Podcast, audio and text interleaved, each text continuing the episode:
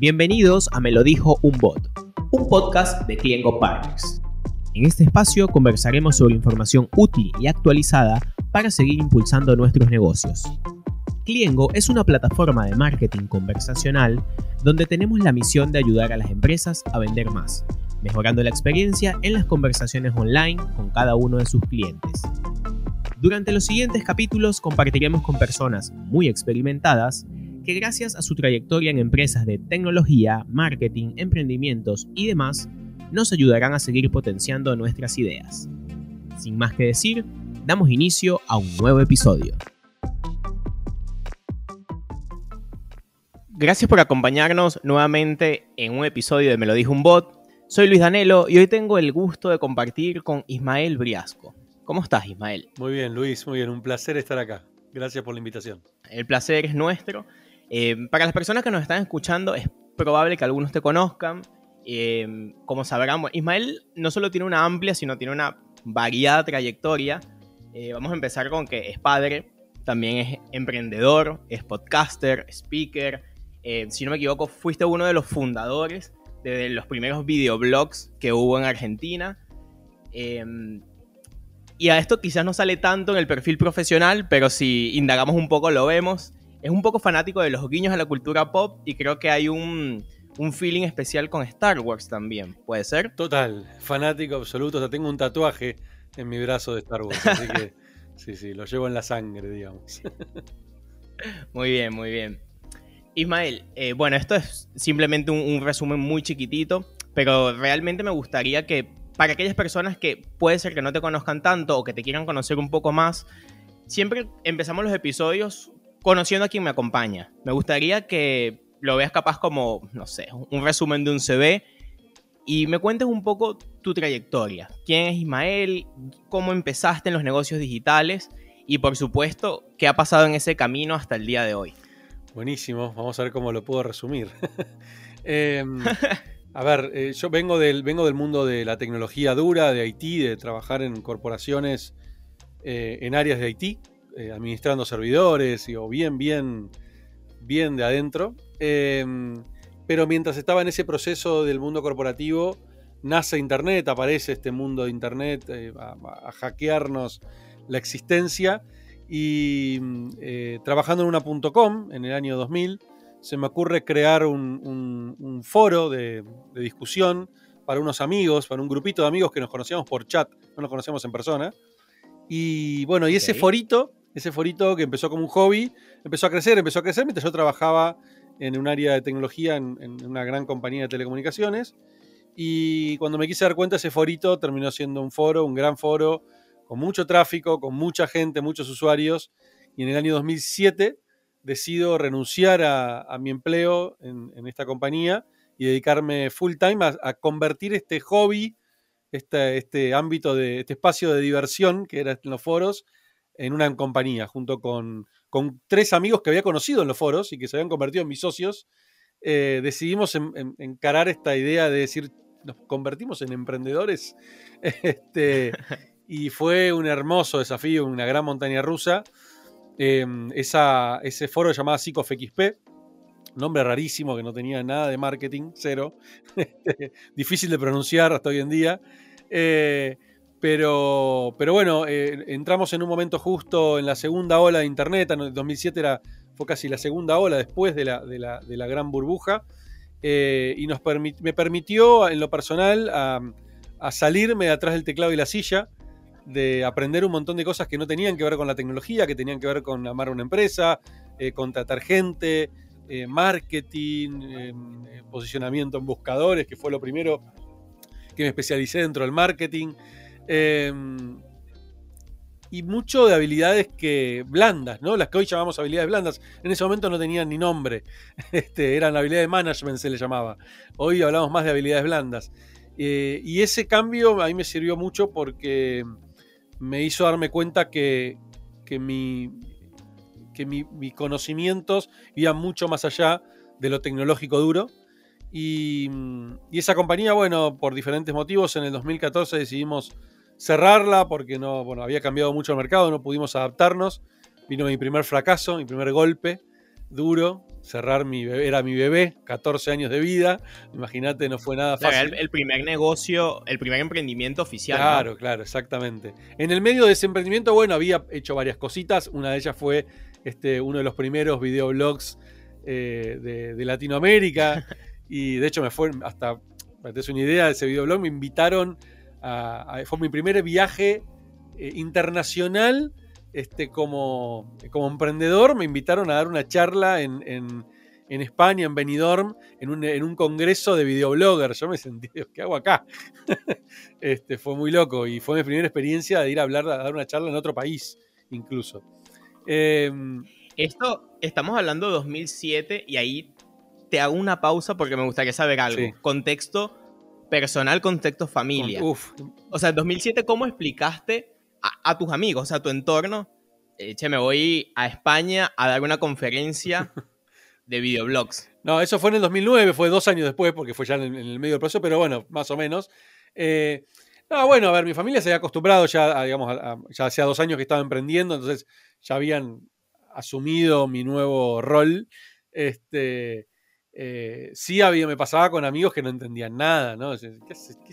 a qué te dedicas, no? La típica pregunta. Yo era el pibe al que se daba vuelta y le preguntaban, le, pedían ayuda para arreglar la computadora, porque seguían con la idea de que yo era el pibe de soporte técnico. claro. Este, y mi cabeza ya estaba en otro lado, completamente distinto. Em, pero sí, fue rarísimo, rarísimo ese viaje. Y mm, pero la verdad es que, contexto familiar fue todo, desde, el momento que renuncié a mi empleo fue todo muy raro, ¿no? Decirle, decirle a mi jefe, a mi gerente en esta multinacional, que, me, que renunciaba a un puesto, que yo estaba en un puesto muy bueno, me habían puesto gente a cargo, tenía un área a cargo mío, había crecido, me habían efectivizado en esa compañía después de estar años a través de una consultora. Era como el peor momento para renunciar, ¿viste? Como decís, dale, tenés todo, estás ganando un buen sueldo, y explicarle a mi jefe, no, renuncio por un proyecto que no sé qué onda, si va a ir o no va a ir. Entonces no lo entendían, fue, fue, fue difícil para ellos, ¿no? Para mí fue muy fácil. Listo, me voy. Em, y bueno, fue todo una. En ese momento fue una montaña rusa de aprendizaje constante hasta que vino el momento de, de decir, che, no estamos encontrando de la vuelta al negocio y fue, ahí vino mi primer fracaso, que hasta ese momento yo lo consideraba un fracaso y, lo veía como un fracaso. Em, y, fue mi primer, mi primer gran aprendizaje al mismo tiempo, porque ese gran fracaso me llevó a entender la importancia de fracasar. Em, yo había escuchado muchas veces esto de que detrás de todo, de toda persona exitosa hay una enorme lista de fracasos. Pero viste, era una frase muy trillada que me costaba como hasta creérmela. Digo, Ah, es pura zaraza todo eso.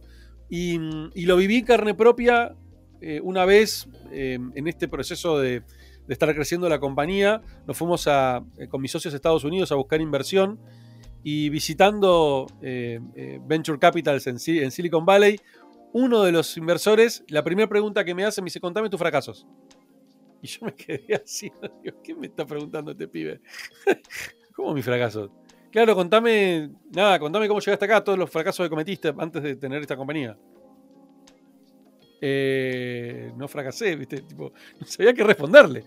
Y, después de la charla, y fue una charla de una hora y pico, le pregunté, le dije, ¿por qué me preguntaste eso? Y me dice, mira, Isma, me dice, la, realidad es que eh, acá por lo menos tenemos la costumbre de, valorar mucho el fracaso, porque eh, cuanto más, primero cuanto más puedas aceptar que tuviste fracasos, eso habla de, digamos, de tu capacidad de aprendizaje, y segundo, que eh, si yo voy a invertir en alguien, prefiero invertir en alguien que ya pasó por varios, varios fracasos y aprendió, y eso me da muchas más garantías de que, digo, de tener muchas más chances con vos que con el que está, el que nunca todavía fracasó. Porque ese me da garantías de que seguramente conmigo va a fracasar. Entonces, me rompió la cabeza, ¿no? Y, años después, cuando cierro esta empresa, voy a hablar con uno de mis inversores eh, uno de mis advisors, perdón, que tenía un porcentaje de la compañía, que es un inversor muy importante acá en Argentina, a decirle, mira, eh, Ari, eh, cerré la compañía, te devuelvo los papelitos de colores porque ya no vale nada tus acciones. Eh, y la respuesta de Ari fue, Isma, ¿y ahora qué vas a hacer? No, bueno, mirá, estoy con un par de cosas ahí en la cabeza. Bueno, cuando tengas claro qué hacer, avísame, vení, que te quiero invertir. Y yo me quedé, dije, pero te acabo de decir que que, te acabo de decir fracasé, que, quebré una compañía, que dejé, eché a 40 personas. ¿Cómo vas a decir que vas a invertir? No te entiendo. y ahí fue, me volvió a decir un poco el mismo speech que me había hecho este inversor dos años atrás. Eh, me dijo Isma, me dice, yo todos los pibes que invierto, ¿sabes? Para mí es un riesgo enorme. Yo ya sé que no estoy invirtiendo en esa empresa, estoy invirtiendo en la persona y que esta inversión que acabo de hacer seguramente la, pierda, pero yo sé que la próxima en esta persona la voy a pegar o la, o la tercera que, haga, porque son pibes que están arrancando, me dice, en tu caso, vos ya sabés lo que es contratar gente, echar gente, armar equipo, armar producto, eh, eh, romperte la cabeza con los clientes, digo, todo eso ya lo viviste. Tenés una capitalización enorme. Yo te invierto sin pensarlo. O sea, no me importa que me digas qué vas a hacer, te invierto. Y para mí fue explosivo, te juro, mi cabeza no podía. Salí de ahí con, literalmente, y hablando a calzón quitado, salí de ahí con los ojos llorosos, eh, de, porque me agarró un quiebre de emoción, ¿viste? Por decir, yo venía de, de, sentirme muy mal porque estaba cerrando la compañía y salí de ahí con una energía renovada, me quería comer el mundo. Eh, y ese fue, creo que uno de los mayores aprendizajes que tuve como emprendedor. El comprender que el fracaso es, parte de.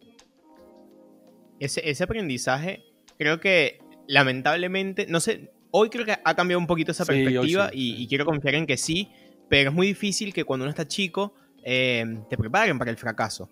Y, lo que estás diciendo es súper valioso porque realmente es importante, porque es lo que te va a dar cómo manejas el caos, quizás. O sea, cómo manejas algo que no está en tu radar.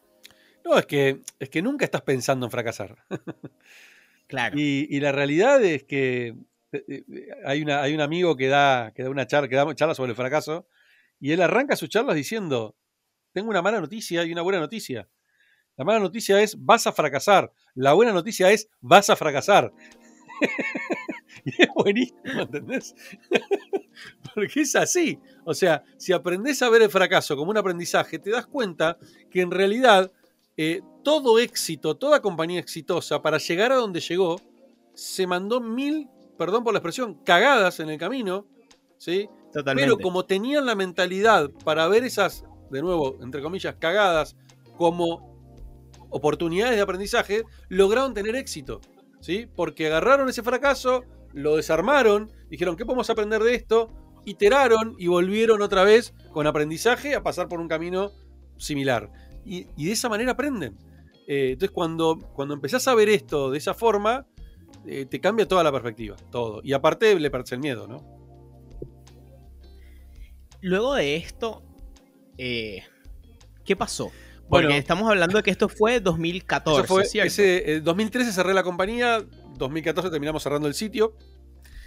Ok. Y pasaron cosas muy interesantes, como decirte el día, un mes antes de cerrar la compañía, que ya teníamos claro que la estábamos cerrando, sin todavía comunicarlo por ahí al equipo. Eh, aparecen esas oportunidades o estas causalidades de la vida eh, que me, invitan a, dar una. a mentorear un equipo de emprendedores en, Chile. Y, bueno, esas cosas de la vida, viajo, viajo en ese, a, ese, a ese evento con un amigo, con un. Sí, un amigo, no sé, en ese momento no era amigo, era un, emprendedor colega que me estaba subalquilando parte de la oficina para yo poder no tener tantos costos.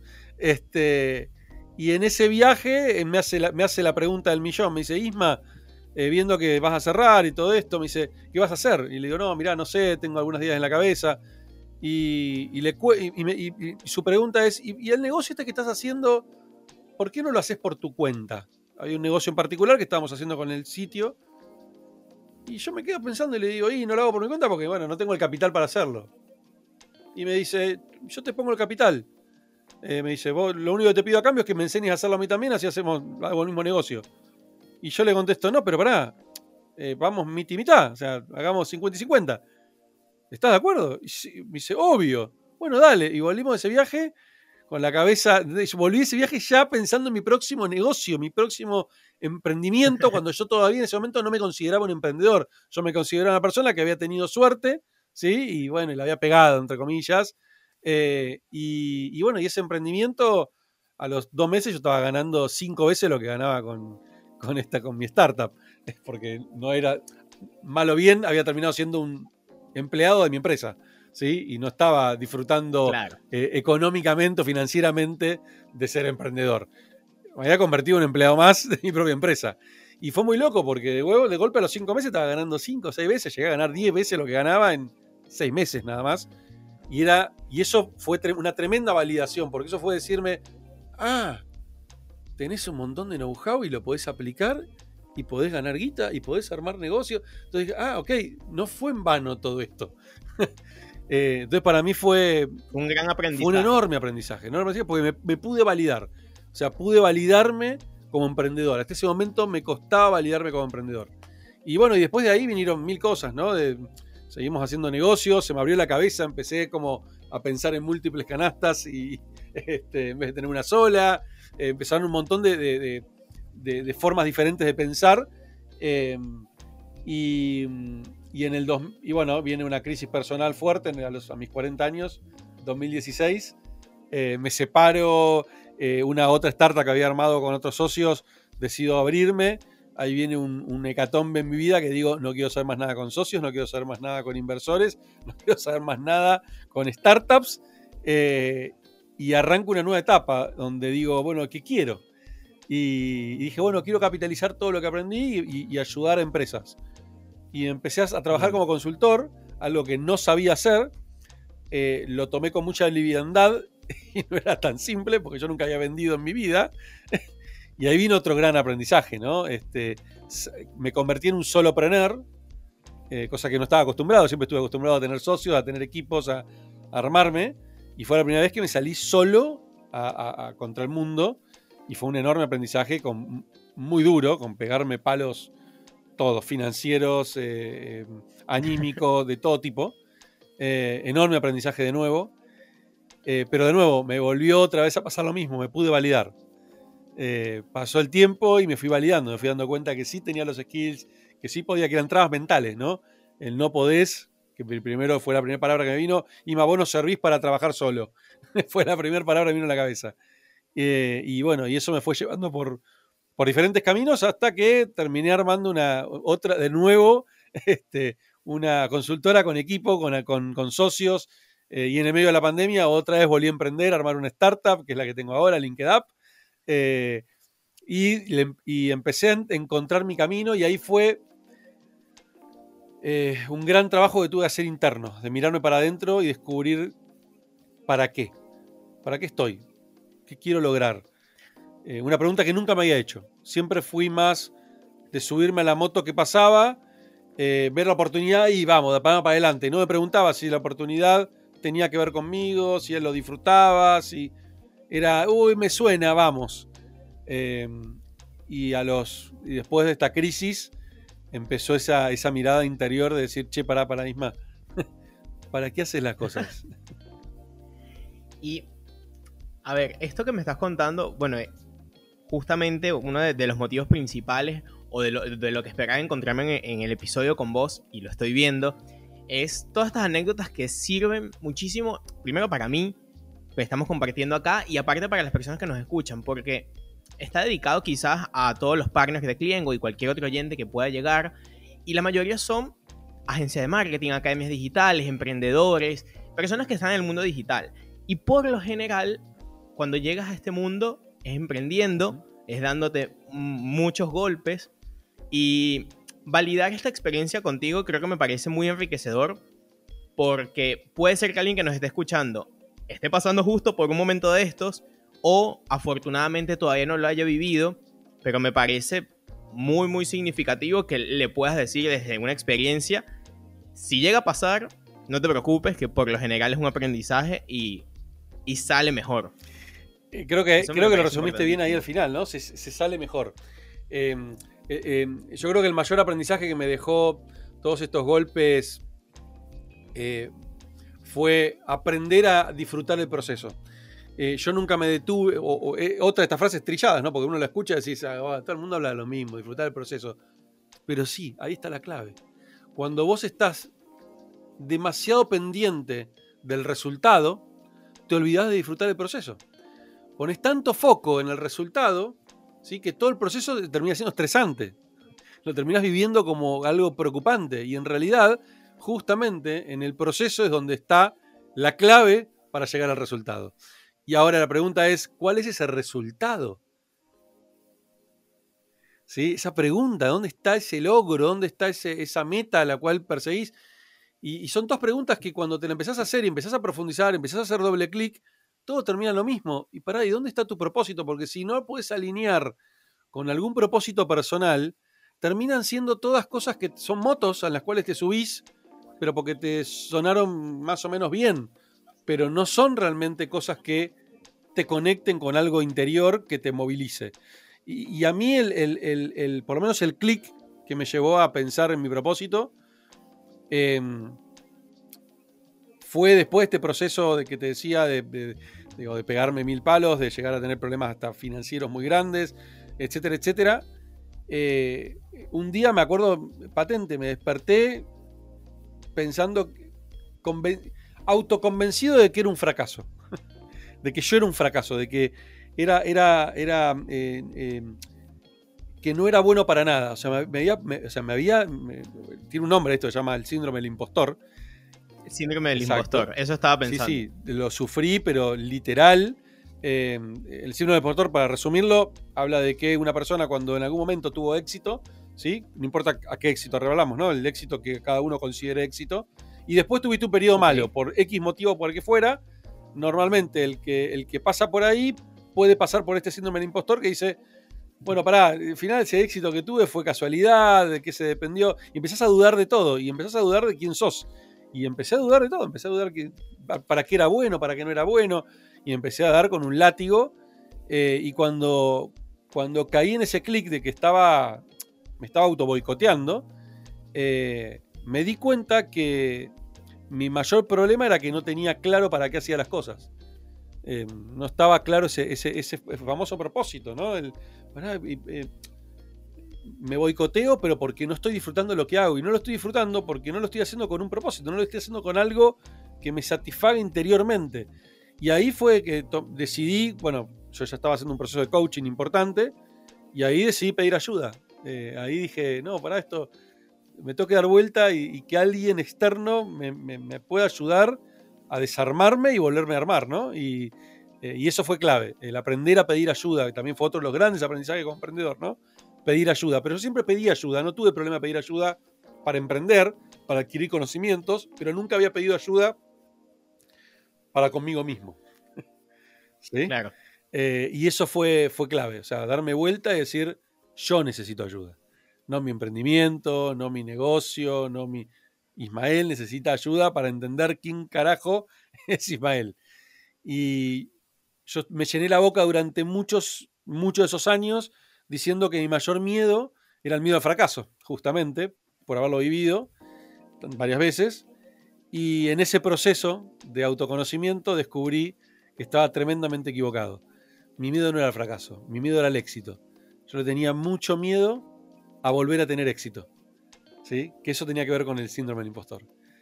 Eh, y eso fue un clic en mi cabeza tremendo, porque cuando pude reconocer que mi miedo era miedo a brillar, era miedo a que me vaya bien, eh, fue simplemente amigarme con eso y a partir de ese momento, y no me olvido más, eso fue abril, marzo, perdón, de 2019, que nació mi, tercera hija, eh, que me cayó ese clic cuando haciendo un proceso de coaching y dije, ok, voy a empezar a amigarme con el éxito. Y a partir de ahí empecé a trabajar en todo lo que tenía que ver con mi propósito, que mi propósito lo definí en ese momento, que es ser una posibilidad para los demás. Y todo lo que hago en mi vida, todo, todo, todos mis negocios, todo, tiene que pasar por ese filtro. Esto que estoy haciendo con vos ahora, de hablando en el podcast, lo paso por el filtro de, ¿esto estoy siendo una posibilidad para los demás? Claro que sí. Listo, perfecto, lo tengo que hacer. Te iba a preguntar, porque, bueno, de lo que estamos charlando y viendo cómo escribes, cómo es tu sitio web, eh, cómo te expresas en, tu podcast, em, creo que una palabra que figura muchísimo y tiene todo el sentido del mundo por lo que venimos conversando es pasión. O sea, como que cada cosa que, vienes haciendo tiene que tener pasión. Y acá me gustaría hacerte una, una pregunta, hashtag consejo barra consejo, que es, suele pasar que a veces, em, me incluyo incluso, que nos da temor por ahí ese primer pasito de, emprender, por distintos motivos, por un tema de educación, por un tema de, de que venimos mucho tiempo trabajando en, relación de dependencia por X motivos. ¿Qué consejo podrías dar como para ir de a poco despertando esa pasión? ¿Qué crees que serían quizás unos buenos primeros pasos, un tip al menos? Em, primero esto, ¿no? A mí un ejercicio que me hicieron hace muchos años atrás y que cuando hice este proceso que te decía de descubrir mi propósito me, cayó la ficha y dije, ah, tenía sentido ese ejercicio. Eh, me acuerdo de una, persona que, un proceso de coaching que me hizo, me hizo el juego de los porqués. Perdón, del para qué. Eh, y empezó a preguntar, ¿no? Eh, bueno, ¿y para qué haces esto? para bla, bla, bla. Para ganar más dinero. ¿Y para qué querés ganar más dinero? Ok, y bueno, para poder tener mejor calidad de vida. ¿Y para qué querés tener mejor calidad de vida? ¿Y para qué? ¿Y para qué? Y llegó un momento que la quería ahorcar, porque me lo había hecho 20 veces la pregunta. Entonces me hizo entrar cada vez más profundo. Es hiper incómodo, ¿eh? Llega un momento posta, o sea, literalmente la miraba ya con. Sí, que no querés responder. No, no, no, ya te juro, la miraba con mala cara, como diciendo, me voy, me levanto y me voy. Y fue el mejor proceso de mi vida, porque después de eso, eh, a mí se me aclararon un montón de ideas en ese proceso. ¿sí? Porque me acuerdo que en ese momento era otro, mi el propósito que había llegado en ese momento era el disfrute, así que todo lo que tenía que hacer lo tenía que disfrutar. Pero después me di cuenta que era muy personal eso, ¿sí? Tenía, hablaba mucho solamente de mí, eh, y cuando hice este otro proceso llegué más a la conclusión que yo lo disfruto cuando, eh, cuando me brindo a los demás, ¿no? Cuando hay una conexión, o sea, soy me, considero un ser hipersocial y necesito esa, esa, esa conexión con los demás por eso mi propósito hoy es este, te decía, de, ser una posibilidad para el resto. Eh, pero, pero ese ejercicio de preguntarte el para qué, el para qué, para qué, te va a hacer descubrir eh, qué te apasiona, qué, qué, qué cosas te generan emociones positivas, ¿no? O sea, cuando decís, che, la verdad que cuando hago esto, no importa si gano guita, no gano guita, no, interesa. Me siento bien. Me hace bien cuando llegas a esa conclusión, después ves, siempre le vas a encontrar la vuelta de cómo eso te puede ayudar a ganar más dinero, a tener más este, felicidad económica. Pero primero está el encontrar eso que te, que te hace bien, ¿sí? que te conecta con vos. Em, la pasión tiene que ver con eso. Yo, en lo particular, y esto voy a hablar no tanto, si bien hoy ya lo puedo reconocer en mí, antes no lo reconocía, pero sí, me, sí recuerdo muchas conversaciones con mis primeros socios de mi primer emprendimiento que me decían, Ima, vos tenés algo tan sos tan pasional cuando hablas y no sé qué, que nos vendés cualquier cosa. O sea, lo que sea que nos decís, compramos y vamos para adelante. Se ve, bueno, se ve que es algo que lo debo tener innato, eh, claramente, o, lo adquirí, no sé si lo tendré, o digo, si me voy más atrás todavía en la época que trabajaba en relación de dependencia, no sé si era tan así, aunque puede ser. Eh, pero, pero sí te puedo decir, eh, eh, Luis, que sin darme cuenta o sin haber trabajado esto en otros momentos de mi vida, siempre hice cosas que me apasionaron.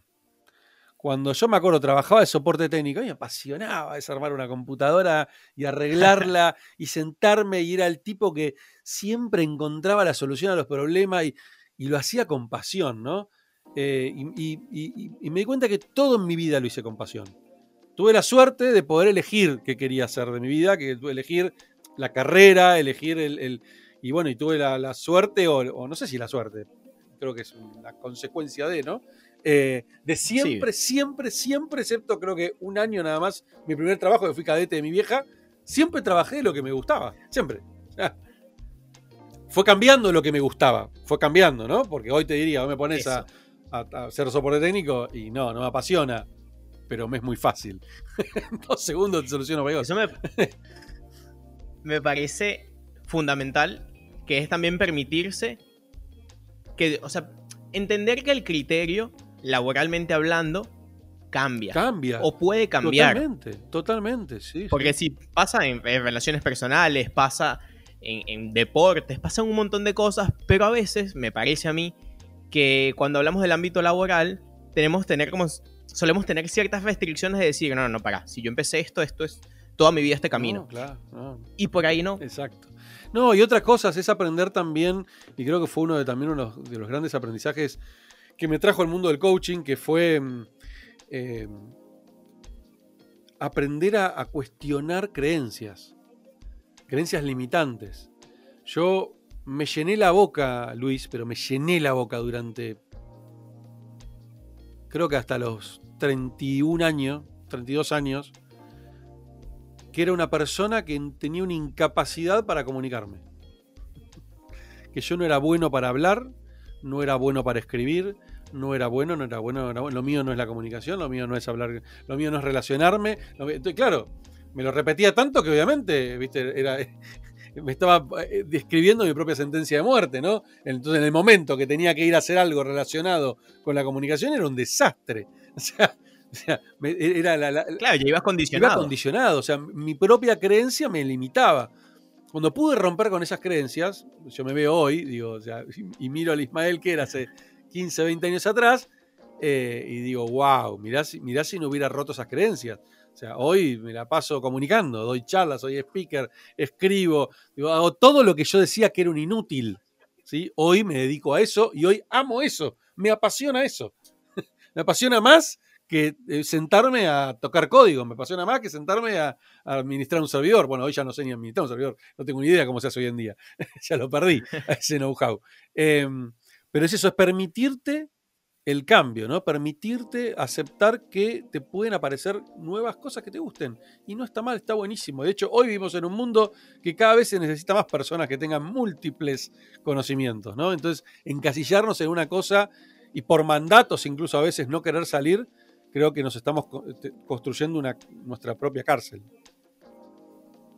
Totalmente de acuerdo. Isma, antes de finalizar el episodio, no me quiero olvidar, me gustaría que me cuentes un poco, ya llegando a 2021, bueno, próximamente 2022, a nada, a la vuelta de la esquina, ¿qué estás haciendo en LinkedIn?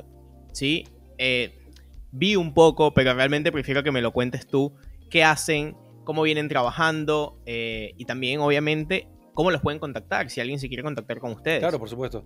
Mira, en LinkedIn, eh, LinkedIn nace el año pasado, en 2020, en plena pandemia, como la idea de poder em, ayudar a las empresas a generar leads vía eh, LinkedIn. ¿Sí? LinkedIn se ha convertido en una plataforma tremendamente poderosa para negocios. Lo dejó de ser lo que era antes, ya no es más una plataforma para buscar trabajo, para postular empleo, sino que hoy es mucho más que eso. Es una red social profesional y con un foco muy grande en negocios.